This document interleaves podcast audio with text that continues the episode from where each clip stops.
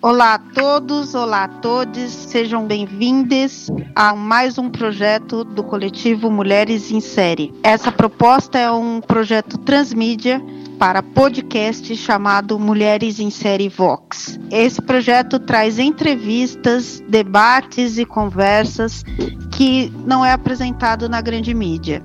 Então, Mulheres em Série desbrava esse elemento novo, esse transmídia do podcast, com entrevistas que vão fazer mudanças e visionar uma nova perspectiva. Então, sejam todos bem-vindos e muito obrigada. Eu passo a palavra para Liza. Oi, pessoal, tudo bem? Em Mulheres em Série Vox, nós vamos conhecer a Melanie Lopes de Oliveira. Melanie, ou Mel, descobriu-se gay, segundo ela, na época desconhecia a palavra transexual. É, cresceu vivenciando várias situações de preconceito, mas enfrentou todos. Com 16 anos, começou uma vida de vícios. Foram 15 anos dedicados às drogas. Segundo ela, perdeu os amigos e empregos, mas nunca perdeu o seu olhar acolhedor ao próximo. Agora, com a gente aqui no Mulheres em Série Vox, Mel. Tudo bem, Mel? Olá, tudo bem? Então, Mel, gostaria de saber, nós gostaríamos de saber o seguinte: as, as, pessoas pensam em drogas, normalmente elas imaginam o fundo do poço, né? Sim. As pessoas pensam lá no fundo do poço, elas imaginam o usuário de droga todo sujo, uhum. uma espécie de uma cracolândia, sem eira uhum. nem beira. Isso, né? isso. Fazendo uhum. medicância, uma pessoa que não é confiável, suja e que não, não dá nem para chegar perto. Mas não sabem os caminhos que se teve que percorrer.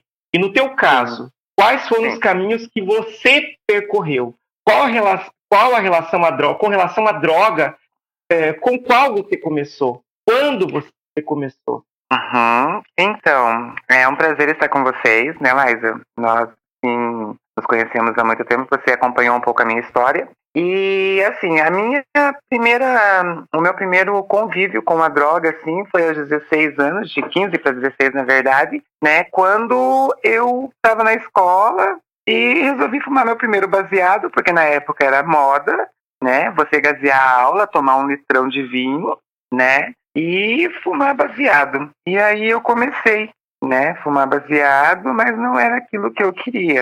Aí eu me, com 16 anos eu comecei a beber demais, assim, era todos os dias, não tinha hora, não tinha momento, né? Mas eu vi que eu estava perdendo o controle já, né? Só que naquela época não existia, é, a gente não se, não se ouvia falar em dependência química, seja em álcool e em drogas, né? Ou você era viciado em bebida ou você era viciado em droga. E foi nisso que eu comecei a me induzir no mundo da adicção, no caso, né, que é chamada esse nome pelo, pela, pelo, pelo Ministério da Saúde, né, que a tudo aquilo que te tira o vício é que você tem vício em alguma coisa chamada de adicção, né. Hoje eu sou uma adicta em recuperação, né, e estou em busca de tratamento diariamente, constantemente, para ser uma pessoa melhor a cada dia. Ô, Melan, Oi. Melanie não, perdão, Mel. Desculpa uhum. a, a, confusão do nome aqui. Ô, Mel, é, quando você. É, eu me apresentei, sou João, tá? Uhum. E também faço parte do coletivo Mulheres em Série. É, eu gostaria de saber de você o seguinte: você teve uhum. apoio da sua família durante este processo de recuperação? Ou foi um apoio que você teve só dos amigos? Você teve algum apoio? Encontrou apoio na sociedade? Onde que você mais encontrou apoio ou onde você mais encontrou é, dificuldade? Onde você mais teve é, dificuldade? É, assim, João, eu, graças a Deus, eu tenho uma família que sempre me apoiou, sempre me ajudou. Nunca sofri alguma discriminação assim em relação a eu sou uma mulher trans filha é, filha de uma mãe do criada no norte né chucra uhum. tem estudos mas ela sempre foi muito família muito filho né de amar o filho mas assim nós sofremos tanto porque assim quando eu fui para as drogas na verdade, eu buscava um refúgio momentâneo para amortecer aquilo que eu sentia, né? Eu era fraca e não sabia resolver os meus problemas. E eu tinha vergonha de contar para minha mãe que eu era uma dependente química e que também, é, quando ela descobriu que eu era transexual, e na verdade, quando, é, na minha época, eu tenho 37 anos, na minha época não existia, era desconhecida a palavra transexual. Ou você era travesti, ou você era gay, ou homossexual.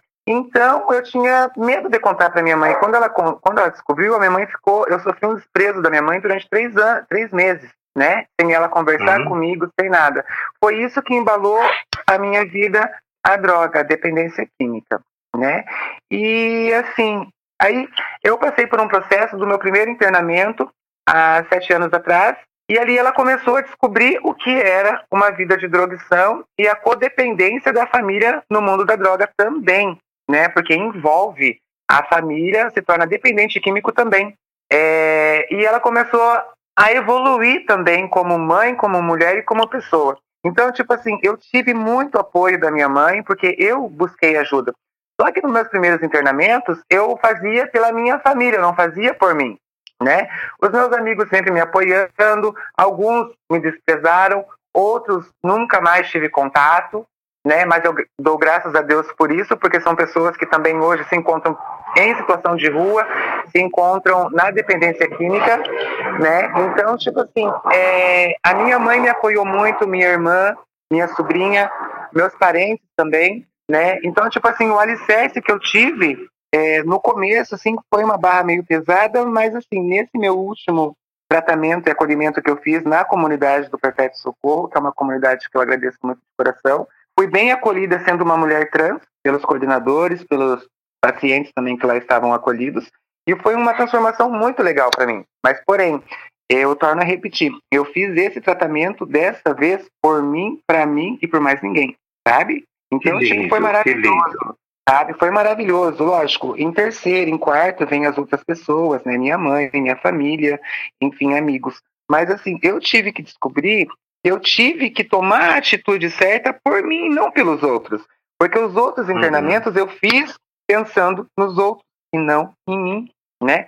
E na verdade eu uhum. nunca quis parar, desde os meus primeiros internamentos, eu nunca quis parar com a, com a vida de ativa, né? Vida de ativa é quando nós vamos fazer nosso corre para a dependência química, sabe? E uhum. hoje, graças a Deus, agradeço muito a comunidade do Perpétuo Socorro, foi ao qual eu fiquei dois meses, faço um trabalho voluntário hoje, sendo uma mulher trans muito amada e respeitada também pelo projeto, né? E pela comunidade Perpétuo Socorro que me acolheu, cara, assim, que foi uma coisa maravilhosa, sabe? Não sofri em momento algum qualquer discriminação, nenhum preconceito, nenhum julgamento, né? E foi bacana, assim, foi uma coisa muito de Deus. Muito bom, muito legal. Mel, Oi. Eu sou a Liliana. Eu queria te fazer uma pergunta. Na verdade, eu quero, né? É, nós estamos em meio à pandemia desde o ano passado e uhum. a gente vive toda essa situação de muitas pessoas que perderam o emprego, muitas uhum. pessoas uhum. é, já se somam a outras pessoas em situação de rua. Uhum. É, eu queria te perguntar a respeito desse trabalho tão importante que você faz com essas pessoas. Como está uhum. sendo, se você sentiu isso se intensificar? com a pandemia? Olha, o tra meu trabalho voluntário eu comecei há quatro meses atrás. É uma coisa que eu me encontrei. Eu super aconselho pessoas assim que têm estados depressivos, que sofrem de algum transtorno, é, que se sentem vazias no mundo. adotem um projeto de, de trabalho voluntário, porque assim você não está fazendo pelo outro, também amor ao outro, mas você faz por você porque você se encontra com você mesmo, você começa a valorizar a vida, você consegue valorizar o amor de Deus nas pessoas, sabe? É uma coisa bem legal, porque, tipo assim, eu nunca me imaginei, tipo, servindo marmitinha para os moradores em situação de rua, para as pessoas com têm dependência química. E, assim, esse, essa pandemia fez aumentar, sim, cresceu muito a situação de rua aqui, principalmente em Curitiba, em São José dos Pinhais, onde eu moro, né? E, e assim, e está é, sendo muito complicado porque nós dependemos de doações, né? E às vezes as doações são poucas para abranger com muita quantidade de, de pessoas que precisam da gente, assim, sabe? E esse projeto ao qual eu participo, ele surgiu em março do ano passado, né? É, é, o nosso primeiro movimento foi no dia 17 de março de 2020 e suscitou no coração do Carlinhos, e ele é muito devoto de Santo Afonso, e até hoje, assim, a gente tem mantido esse café solidário que nós participamos, que nós ocupávamos o espaço da Igreja do Perpétuo Socorro, e agora nós fazemos um, uma janta, né, toda quarta, sexta, sábado e domingo, para os moradores de rua que ficam próximos ali ao Capanema, perto da rodoviária de Curitiba. E, cara, é complicado porque, assim, você vê, assim, um morador de rua, você já pensa, ai, é bandido, é assassino, é aquilo, ai, vão me roubar, ai, é drogado. Não. Às vezes, muitas pessoas que moram na rua passaram por dificuldades na vida, né? Perderam o ente querido, uma mágoa do passado, um trauma do passado que fizeram ela abandonar, elas abandonarem as suas vidas para viverem na rua, né? E você olhar o próximo assim com esses olhos de ternura, você sentar e conversar, né? O porquê deles estarem ali, o porquê deles sentirem aquilo, sabe? É muito transformador. Aí você começa a valorizar a sua vida. Você vê que você não tem problemas, sabe? Eu me sinto muito satisfeita com o trabalho que eu faço. Nossa, muito bacana, Mel, muito bacana mesmo. Sim. E importante Hoje eu gostaria, também, de né? fazer, eu gostaria de fazer mais uma pergunta para ti, Melanie, que é assim, é, quando você transicionou, né, Melanie, uhum, é, você uhum. sentiu diferença? Você sentiu a diferença, por exemplo, quando você performatizava um menino gay? É, como que era essa aceitabilidade? E depois você, como como uma mulher trans que você é, é você sentiu uma diferença ou você não sentiu diferença alguma? Senti, senti demais. É porque, assim, eu me via antes uma pessoa. Porque eu tinha pouco conhecimento também na época, assim que eu me assumi, né? E porque eu comecei muito cedo. Eu me descobri trans, na verdade, com seis anos de idade. Né? Eu ia para a escola, eu não gostava de ficar no meio de meninos, sempre no meio de menina. Me apaixonei aos sete anos por um menininho de classe, sabe? Sofri muito preconceito, discriminação, é, homofobia. Isso sofri, mas venci, vivi.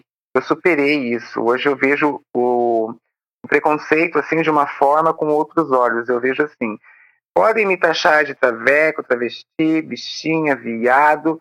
Meu amor, eu sou uma mulher linda, me amo, me aceito, né? E eu senti muita diferença, porque antes eu era o gayzinho, o viadinho, e hoje eu sou reconhecida como mulher, e isso para mim é satisfatório, sabe, Liza? Então, você acompanhou também um pouco da minha caminhada. Eu tive que parar minha transição uma época em amor à minha mãe, foi um sacrifício que eu fiz, é, porque ela ficou em estado depressivo, ela estava ficando doente, né, psicologicamente. Então, eu tive que cortar cabelo, parar de tomar hormônio, sabe? Resolvi mudar de vida mesmo, tipo, ir para uma igreja e falar, ah, o Senhor vai me transformar, sabe? Num ato de desespero. Mas ao momento que eu fui numa, na, na minha psicóloga, cinco anos atrás, ela abriu os meus olhos, graças a Deus, ela falou assim, Melanie, é, você faz isso pela sua mãe. Você sacrifica essa mulher que está dentro de você por causa da sua mãe. Só que será que ela faria isso por você se você fosse mãe dela e ela fosse sua filha? Gente, para mim aquilo foi um tapa de luva na minha cara, sabe? Eu falei, não, então, viva, viva. E foi o que eu fiz, Liza. Eu peguei e falei, quer fazer uma coisa? Vai ter que me aceitar, vai ter que me engolir, porque você quem eu sou, que eu sempre fui de verdade. E fui, comecei a tomar minha harmonização, arrumei, uma amiga minha me deu uma peruca, coloquei. A minha mãe, o que, que é isso? Eu falei, essa sou eu, você vai ter que aceitar, se você não aceitar, você vai ter que surtar. Então, se você surtar, pode preparar seu diazepam, seu ribotril, sua depressão vai ter que ir embora, porque a partir de hoje sou Melanie Lopes de Oliveira, a sua filha transexual, a sua filha mulher. E isso para mim foi transformador, assim. Vamos supor, eu saí das trevas e fui para as luzes. E hoje minha mãe me aceita, né? Consegui fazer a transição da minha documentação, já sou reconhecida né, pela justiça como Melanie Lopes de Oliveira, e é através de um projeto de uma ONG também, aqui de Curitiba, de travestis e transexuais, né? E hoje me sinto realizada, Laisa. Parabéns, viu? fico muito feliz. Maravilha, Mel, maravilha. É, vou, vou colocar um pouco a, essa expectativa, né? Uhum. É, fazendo um panorama da sua uhum. realidade, você usava drogas, uhum. é, e se reprimindo para não não fazer a transição. E hoje, uhum. uma mulher com documentação em dia, fazendo um projeto de, de, de voluntariado para nossos irmãos de rua. Qual, qual, como graus, né? Você saiu de universo. Você Sim. saiu de universo e pintou um panorama escolheu mudar. Como é isso? Sim, Explica pra sim. gente. Foi assim, é, eu estava muito dependente da droga, eu estava muito dependente do crack, tudo, tudo, tudo, porque eu fazia um mix de droga. Eu fumava maconha, eu fumava crack, porém no Bombril eu cheirava cocaína, eu tomava bala, eu tomava doce e assim ia. Eu não sei como eu não morri, porque eu acho assim que Deus me ama tanto que ele sempre me protegeu, né? Agradeço todos os dias a Deus, a meu pai Oxalá, minha mãe Santa, aos orixás, ao universo, ao mundo, por estar viva. Então, eu buscava eu buscava refúgio, né, na droga. Eu era, como que eu posso colocar assim? Eu era imponente perante os meus problemas, né? E eu não sabia bater de frente com os meus problemas. Por isso que eu fazia o uso abusivo e compulsivo. Eu já cheguei a ficar uma semana fumando crack, já cheguei a ficar uma semana sem tomar banho, uma semana morando na rua, sabe? E todo mundo falava para mim, Mel, teu lugar não é aqui, teu lugar não é aqui, você tem tudo para brilhar, você tem... Cara, os nossos irmãos moradores de rua falaram isso para mim. E foi aonde eu vi o sofrimento da minha mãe. Minha mãe estava no fundo do poço também, chorando todos os dias quando eu chegava alucinado em casa, porque eu me transformava, eu virava um monstro, um zumbi, sabe? Eu fiz coisas é, através da droga que acho que o ser humano não é capaz de imaginar. Eu passei, eu até conversei com a minha irmã esses dias, eu passei coisas que eu não imaginava passar.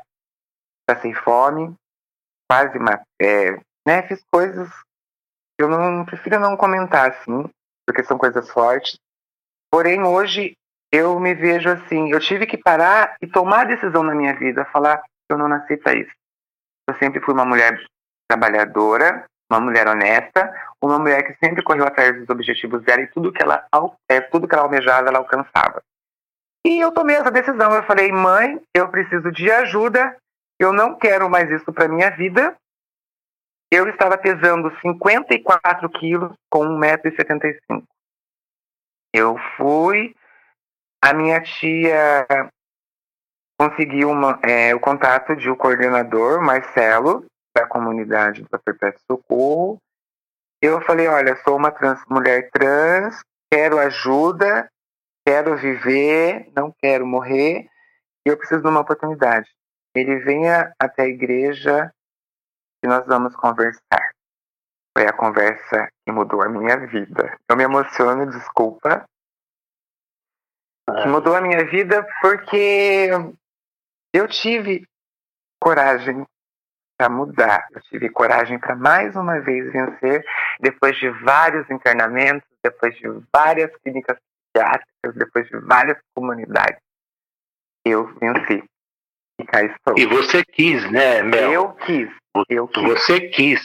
Eu então eu acho que isso, esse, esse resultado, grande parte desse resultado ele também é mérito seu, né? Porque você, Sim. o primeiro passo foi teu. Você Sim. quis.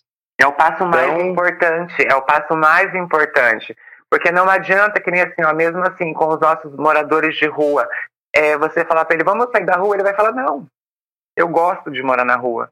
Porque, assim, para eles, morar na rua tem um benefício. Você não, ele não tem preocupação em pagar um aluguel, ele não tem preocupação em comprar uma comida, ele não tem preocupação em comprar uma roupa, ele não tem preocupação em pagar uma conta, ele não tem preocupação em manter uma família, entendeu?